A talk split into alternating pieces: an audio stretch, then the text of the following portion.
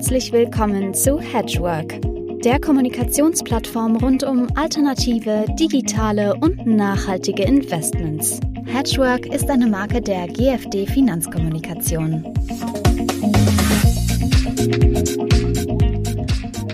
Ja, liebe Hedgeworkerinnen, liebe, liebe Hedgeworker, ein herzliches Willkommen an alle Interessierte an alternativen Investments. Wir haben heute ein kleines Jubiläum zu feiern, den 50. Hedgework Talk. An dieser Stelle erstmal ein Dankeschön an alle Zuhörerinnen und Zuhörer, die uns über mittlerweile zwei Jahre Hedgework Talk die Treue halten und erfreulicherweise werden es auch immer mehr. Für die Jubiläumsfolge darf ich Felix Fernandez begrüßen, einen ausgewiesenen Experten für Anlagerlösungen mit besonderem Fokus auf Risikomanagement und anspruchsvolle Portfoliomodellierungen. Felix Fernandez ist CEO der Adaptive Financial Technologies aus dem schönen Zürich, wo wir ihn jetzt gerade begrüßen. Herzlich willkommen. Ja, herzlichen Dank, Herr Althoff.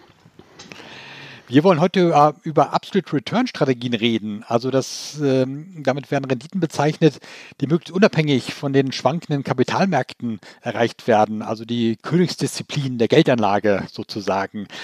Darüber jetzt ähm, gleich noch mehr im Detail. Äh, vorab würde ich gern ähm, äh, fragen, Herrn Fernandez, die meisten oder viele von den Zuhörern ähm, kennen Sie schon äh, als langjähriger Hedgewerk-Member und Referent auch bei mehreren Hedgewerk-Veranstaltungen schon. Allerdings äh, bisher immer als CEO von Open Metrics. Mhm. Und die erste Frage wird sich dann daran richten, was hat es mit dem Namenwechsel auf sich ähm, von Open Metrics zu Adaptive Financial Technologies? Mhm, sehr gerne. Also Hintergrund ist, als wir gestartet sind, äh, wir sind ja ein Spin-off der ETH Zürich, ähm, haben wir einen starken, wenn man so will, akademischen Hintergrund und auch sehr viel mit äh, Open Source Projekten zusammengearbeitet, auch viel an der ETH wurde auch selbst veröffentlicht äh, und dann war das, dieser Begriff ähm, Open Metrics ein Stück weit auch synonym dafür. Wir haben uns aber im, im Laufe der Jahre äh, immer mehr positioniert als äh, Lösungsanbieter für äh, professionelle äh, Investoren beziehungsweise Produktemittenten äh, oder Pensionskassen. Und in diesem Kontext kam auch immer wieder die Frage auf, ja, ähm, habt ihr was mit Open Source zu tun und so weiter. Also es war so ein bisschen so eine, wir wurden so oft in so die falsche Schublade gesteckt. Ähm, und wir haben jetzt im Rahmen der, der Neuausrichtung der ähm, in Anführungsstrichen Open Metrics und heute Adaptive äh, uns überlegt, was passt eigentlich zu uns. Und ähm, dadurch, dass wir ja für im Prinzip dynamische Risikosteuerung stehen, also adaptiv, äh, anpassend an die jeweilige Marktsituation, fanden wir diesen Namen sehr passend und haben uns halt dafür entschieden, den einzuführen. Mhm. Ähm, Absolute Return Strategien, da ähm, gibt es ja ganz, ganz verschiedene Definitionen dafür und auch zum Teil widersprüchliche und auch verschiedene Richtungen. Ähm, vielleicht mal aus Ihrer Sicht, welche Definition passt da aus Sicht von Adaptive am besten? Wie definieren, äh, definieren Sie Absolute Return? Mhm. Also wir haben grundsätzlich äh, zwei Dimensionen, auf die wir besonders achten. Das ist zum einen äh, eine höhere risikoadjustierte Rendite zu erzielen ähm, als, ich sage jetzt mal, vergleichbare passive Lösungen und einen guten Schutz äh, vor Marktkrisen. Das sind eigentlich so die zwei Dimensionen, ähm, die uns leiten äh, und wo wir auch äh, sehr stark immer uns orientieren an, was ist im passiven Bereich möglich und was kann man mit Absolute Return, schrägstrich aktiven Strategien erreichen. Äh, vielleicht auch so ein bisschen so ein Misnomer, also Absolute Return, auch in der Definition, äh, das suggeriert ja, dass man sozusagen in jeder Marktphase positive Erträge generieren würde oder könnte. Ich glaube, das ist äh, ein Stück weit fehlleitend ähm, und dass da auch die Erwartungshaltung möglicherweise häufig nicht mit den Realitäten zusammenpassen. Hm. Ähm, da wollte ich gerade darauf ansprechen, das wird ja oft so impliziert, dass man mit Absolute Return ähm, ja so eine Zusage oder sogar Garantie verbunden hat, immer positive Renditen zu erreichen. Mhm. Ähm, aber wie nah kann man diesem Ziel überhaupt kommen oder ist das völlig unrealistisch? Also ich, ich denke, dauerhaft positive Renditen zu generieren, äh, ohne dass man äh, transparente oder intransparente Risiken ähm, mitnimmt, äh, das ist nicht möglich man sagt ja nicht umsonst äh, im Finanzmärkten, äh, there is no free lunch. Also was man äh, tatsächlich aber erwarten kann, wenn man liquide Strategien äh, anwendet, dass man äh, letztendlich einen, ich sag mal, kontrollierten Lösungsraum hat. Also aus unserer Perspektive ist eine absolute Absolute Return Strategie eher eine Strategie, die mehr Freiheitsgrade benutzen darf äh, und damit auch in der Lage ist, in bestimmten Marktphasen, wie zum Beispiel äh, in Abwärtsphasen, in denen sie ja im besten Falle, also wenn sie eine gute aktive Strategie haben, normalerweise ja nur aus dem Markt rausgehen, dass sie aber dann auch zum Beispiel Short-Positionen nutzen können. Das sind zum Beispiel die eine Seite, das ist die eine Seite. Und die andere Seite ist, dass man dann in Phasen, äh, in denen der Markt äh, dann hochgeht, also besonders stark hochgeht, zum Beispiel Leverage nutzt, also etwas stärker investiert als jetzt nur 100 Prozent seines Exposures. Und das ist im Grunde genommen äh, ein realistisches Szenario, das kann man machen. Und jetzt muss man aber einfach wissen, es gibt kein perfektes mathematisches Modell. Dadurch, dass wir halt nicht in die Zukunft schauen können, müssen wir halt damit leben, dass es immer wieder zu Anpassungszeiten kommt, also in denen man so ein Modell, so ein Modell sich quasi auf den, den Markt wieder einschwingt. Und in diesen Phasen ähm, muss man einfach damit rechnen, dass man äh, gegebenenfalls auch nicht optimal äh, aufgestellt ist und entsprechende Verluste einfährt. Also die mehr von äh, rein, also von, von nur positiven Returns ist meines Erachtens wirklich eine mehr. Das gibt es in der Form nicht. Hm. Okay, wir gehen mal äh, etwas mehr ins Detail. Wie gehen Sie vor für Ihre Kunden, wenn Sie eine Absolute Return-Strategie äh, konzipieren oder vielleicht auch, was ist die, die, was sind die Anforderungen, typische Anforderungen eines Kunden, wenn er Sie beauftragt, äh, so ein Portfolio zu modellieren? Gut, zunächst, also eigentlich ein sehr strukturierter Prozess. Also zunächst äh, definiert man das Anlageuniversum, das heißt, ähm, in welchem, mm, ich sage mal, Umfeld, in welchen Assetklassen wollen wir uns bewegen. Aktien, Anleihen, Commodities, Krypto, soll es ein Multi-Asset-Portfolio sein und dann gibt es äh, Vorgaben, das heißt also in der Regel spricht man dann von einer strategischen Allokation. Damit definiert man, wenn Sie so wollen, die Eckpunkte des Referenzuniversums. Das heißt also Beispiel, wenn Sie sagen würden, Sie haben ein Referenzuniversum, das 50 Prozent Aktien und 50 Prozent andere Assetklassen hat, dann ist das im Prinzip Ihre, wenn Sie so wollen, Basislinie. Und dann definiert man die Nebenbedingungen. Das heißt also, äh, was ist zulässig? Kann und darf der Kunde zum Beispiel überhaupt mit Derivaten arbeiten? Kann er überhaupt äh, Long, Short, Leverage nutzen. Welches Rebalancing ist gefragt? Das heißt, will man das Portfolio monatlich, wöchentlich oder vielleicht sogar täglich anpassen, was also signifikant signifikante Unterschiede in den Kosten ausmacht, insbesondere. Sind besondere Benchmarks relevant, sind Korrelationen relevant? Das sind quasi Nebenbedingungen, die einfließen in diese Vorgaben. Und mit diesen Vorgaben generieren wir mit unserem Framework sozusagen, also unserem Modellframework, einen Lösungsraum. Das heißt, wenn Sie so wollen, verschiedene Szenarien, wenn man diese, Variat diese Variationsbreite der, dieser strategischen Allokation und innerhalb des Assets, der, des Assets-Universums nutzt. Wichtig dabei, was ein ganz fundamentaler Unterschied zu vielen anderen Ansätzen, wir haben einen Kernalgorithmus, der ist konstant, das heißt, der bleibt auch konstant über alle Assetklassen und alle Frequenzen hinweg.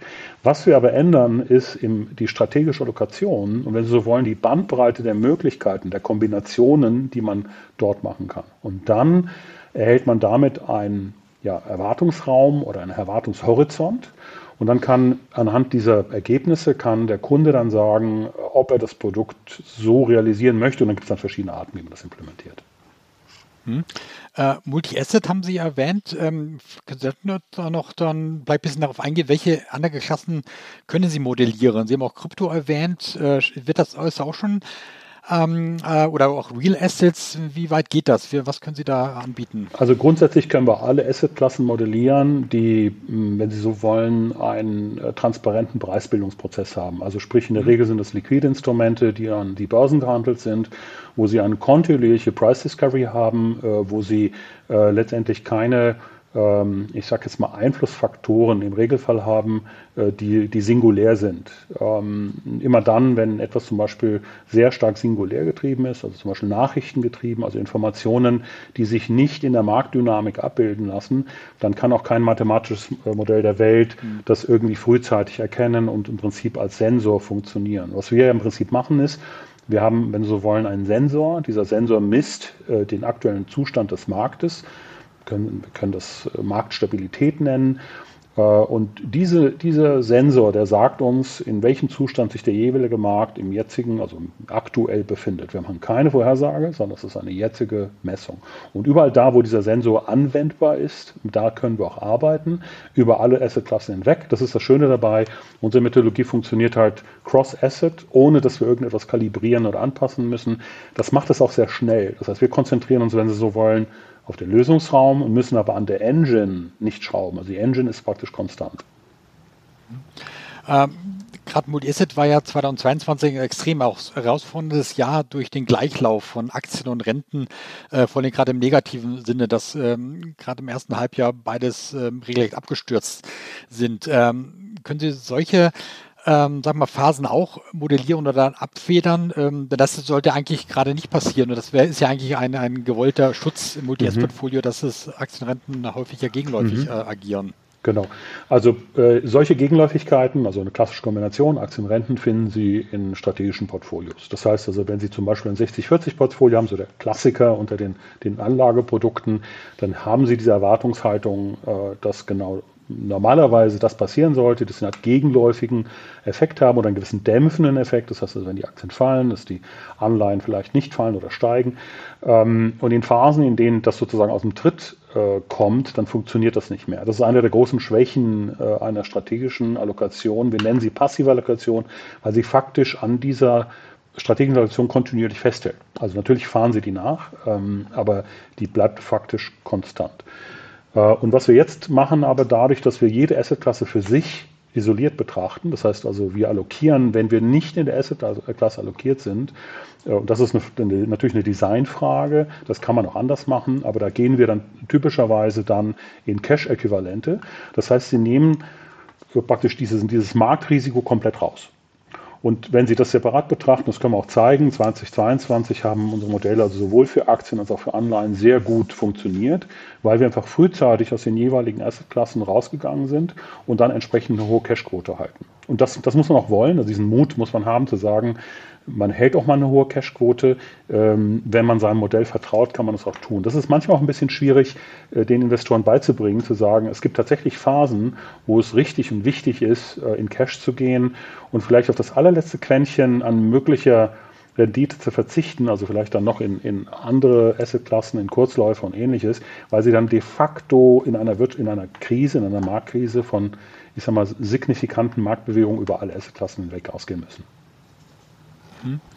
Okay, also das, ähm, das statische 60-40-Portfolio, das Oldschool Multi-Asset, das haben wir durch letztes Jahr, die, die Grenzen wurden da ganz deutlich aufgezeigt und sie werden es dann äh, ganz ähm, deutlich anders machen, eben dynamischer, wenn ich das richtig verstanden habe. Vielleicht auch nochmal, ähm, was für Hürden gibt es, oder Sie haben ja schon jetzt auch lange Erfahrung, ähm, auch mit sehr viele Portfolios modelliert mit Kunden zusammen. Ähm, was gibt es für ja, Herausforderungen, Hürden, denen Sie begegnen und die vielleicht Investoren manchmal gar nicht so bewusst sind, äh, mhm. in der Phase ein Absolute Return Portfolio zu modellieren? Ja, also dazu muss man sagen, ähm, zunächst mal, es gibt es ja jetzt kein perfektes Portfolio. Ne? Also ich meine, insofern, das kommt immer darauf an, in welchem Lösungsraum sie sich befinden und dann gibt es gewisse Grenzen, was möglich ist, das kann man austesten. Was allerdings die Gefahr oder das Risiko äh, ist, was wir sehr häufig auch beobachten, ist, dass man äh, Modelle rechnet, äh, die äh, überoptimiert sind. Und das geht sehr schnell. Das heißt also, wenn Sie wenige Parameter, dazu reichen schon ja, drei, vier, fünf Parameter, die Sie hinzufügen, ähm, bestes Beispiel, so der, der Klassiker, man nimmt äh, ein paar gleitende Durchschnitte, ähm, lässt man über den Markt laufen und dann sucht man so lange, bis man äh, genügend Parameter zusammen hat und dann funktioniert das wunderbar. Und dann lassen Sie das auf den Markt los und dann stellen Sie fest, dass Ihnen das plötzlich nicht mehr gut funktioniert. Und das ist, das ist genau das. Das ist das Risiko, dass Sie, wenn Sie nicht aufpassen solche Modelle äh, präsentiert werden, dann als ja, besonders erfolgreiche, leistungsfähige Modelle, zum Teil mit absurd hohen Sharp Ratios, also wo sie dann eine risikoattestierte Rendite haben, die dann irgendwo über zwei oder drei geht. Da würde ich sagen, Vorsicht an der Bahnsteigkante, da ist also das Risiko sehr hoch, dass man hier ein überoptimiertes Modell genommen hat äh, und da sollte man vielleicht lieber die Finger davon lassen. Mhm.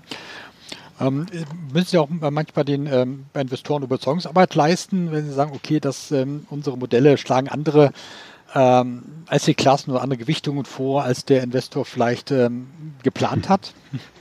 Ja, oft genug. Es gibt natürlich äh, ja, unterschiedliche Investorenpräferenzen. Also es gibt natürlich Investoren, die sagen, äh, wir wollen immer die maximale Performance im Markt mitnehmen. Äh, insofern äh, trauen wir auch uns kontinuierlich 100 Prozent investiert zu sein. Ähm, wenn man die Marktkrisen überstehen kann, also wenn man da genug Luft hat und Zeit hat und weiß, dass das kein Problem ist, ähm, dann ist das natürlich, sagen wir mal, eine, eine vernünftige Strategie. Das kann man so machen. Warum? Weil Absicherung auch Geld kostet. Das heißt, normalerweise, wenn Sie sich in einem Lösungsraum befinden, in dem Sie beispielsweise nur zwischen 0 und 100 Prozent Allokation zulassen, also dynamisch, ja, also Sie sind entweder mal komplett raus oder Sie sind komplett drin im Markt, dann sind sie ähm, im Mittel aber eben nicht voll investiert, weil jedes Modell hat eine gewisse Hysterese, hat eine gewisse, wenn so eine Trägheit, ja, bis es sich, bis es sich einstellt. Und dann sind sie im Schnitt auch bei schnellen Upsides, also wenn der Markt mal schnell losgeht, nicht unbedingt sofort drin. Äh, und auf kurze Sicht äh, kostet das natürlich Performance.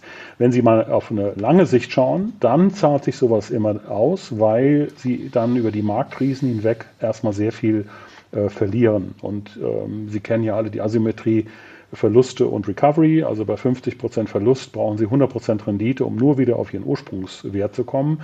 Und ähm, da Märkte ja nicht unendlich viele Rendite generieren, sondern dass es im Prinzip Erfahrungswerte gibt, was möglich ist, ist es in der Regel so, dass man so eine Art langgezogenes V hat. Das heißt also, man hat einen, einen möglicherweise relativ schnellen äh, Verlust und eine schnelle Verlustentwicklung und es braucht relativ lange, bis man dann wieder, äh, bis er praktisch auf dem Ursprungsstand ist. Und um das zu kompensieren, dafür gibt es dann entsprechende Modelle. Und ja, Überzeugungsarbeit ist notwendig, weil häufig ähm, vielleicht zwei Dinge ähm, oder eigentlich diese, diese zwei Philosophien, wenn Sie so wollen, ein bisschen dagegen stehen. Das eine ist, es gibt ganz starke Verfechter von äh, 100%, Long Only, ich bin immer am Markt. Das ist die eine Philosophie. Die andere Philosophie hat was mit Erwartungshaltung zu tun, dass man zum Beispiel sagt, ja, ich möchte aber eine höhere Rendite haben und möchte auch noch geringere Risiken haben. Und das funktioniert eben nicht. Das kriegen Sie nur hin, wenn Sie äh, dann zum Beispiel Leverage erlauben, weil dann können Sie in den Phasen, in denen der Markt richtig gut geht, können Sie halt deutlich mehr Rendite generieren. Also das führt halt häufig dazu, dass ähm, man sich erstmal damit beschäftigen muss. Wenn sich aber jemand damit beschäftigt hat und vielleicht auch wenn jemand mal schon mal Geld verloren hat äh, in, in, äh, in, im Markt, dann ist die Bereitschaft sehr hoch, sich sowas mal anzuschauen. Mhm. Äh, modellieren Sie auch Renditeerwartungen für ein gemischtes Portfolio? Äh, frage, weil die, es gibt ja jetzt immer mehr mal Analysen, Berichte, naja, dass sich Investoren erstmal mit, mit niedrigeren ähm, äh, Renditen gerade aus dem Aktienmarkt zufrieden geben müssen. Äh, ist sowas ähm, sozusagen, ähm, würden Sie was zustimmen oder kann man das überhaupt so, so sagen? Ähm, also da bin ich wahrscheinlich äh, eher ein, ein, Gegner von solchen äh, Vorhersagen. Also grundsätzlich ist unsere Arbeitshypothese, äh, das kann man auch mathematisch sogar zeigen, äh, dass Finanzmärkte faktisch nicht vorhersagbar sind. Das heißt, was auch immer Sie an Erwartungshaltung reinstecken, die Realität ähm, äh, belehrt sie häufig, äh, eine, dass, dass der Markt einfach anders darüber denkt. Also am Ende hat, hat der Markt recht. Ähm, insofern, unsere Philosophie ist, äh, wir haben ein ganz strenges äh, Sensormodell. Wir folgen nur der aktuellen Entwicklung des Marktes. Wir schauen uns immer an, was ist Stand jetzt. Wie würde man sich jetzt kontinuierlich äh, positionieren? Und das machen sie aber dann rollierend in einer, sozusagen in einem Prozess, in einer Frequenz. Und das ist hat sich bewährt. Das ist eine sehr robuste Steuerungslogik, wenn Sie so wollen. Sie können es so ein bisschen vergleichen wie mit einem Sensor in einem selbstfahrenden Auto. Ja, da wissen Sie auch nicht, ob von links oder von rechts ein Fußgänger oder ein Auto kommt oder die Ampel plötzlich auf Rot schaltet. Das heißt, Sie brauchen eine kontinuierliche Anpassung an die Umgebungsvariablen und das ist, was wir tun. Okay. Ähm, Letzte Frage noch äh, zu Ihrem Unternehmen. Im Vorgespräch haben Sie mhm. äh, gesagt, die Namensänderung hat auch damit zu tun, dass Sie durchaus auch über Weiterentwicklungen an Produkten, Dienstleistungen mhm. überlegen. Vielleicht da noch ein paar Worte in Zukunft gerichtet, worauf sich ähm, ähm, ja, ihre, äh, ihre Kunden, Ihre Partner sich einstellen können, was da geplant mhm. ist.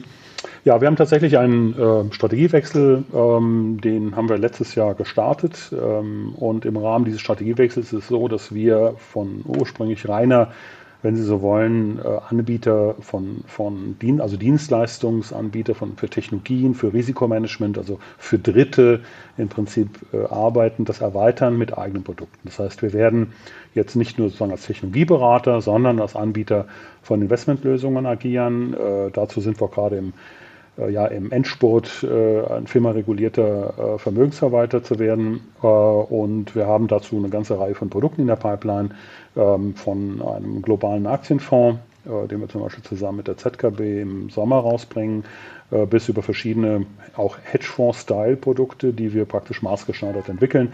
Und zu einem der Produkte darf ich ja dann bei der Hedgeworks auch was erzählen. Wollte ich gerade sagen, das ist ein wunderbares Schlusswort. Da haben wir schon gleich die, die Nachfolge, Nachfolge-Podcast oder Nachfolge-Vortrag von Ihnen dann schon geplant bei Hedgework, wo Sie dann über den ersten Track Record Ihrer neuen Produkte dann berichten können, wie sie angekommen sind. Vielen Dank, Herr Fernandez. Ja, danke, Althoff, für die Gelegenheit und ja, bis, äh, bis bald. Genau. Und äh, nochmal an die unsere Zuhörerinnen und Zuhörer, wenn es Ihnen gefallen hat, gerne abonnieren. Sie wissen, wie das geht. Drücken Sie auf den Abonnieren-Button, äh, wo Sie uns gerade zuhören, auf dem Desktop oder in der App. Und würde freuen, dass wir uns, wenn wir uns in 14 Tagen bei der nächsten spannenden Folge wieder hören.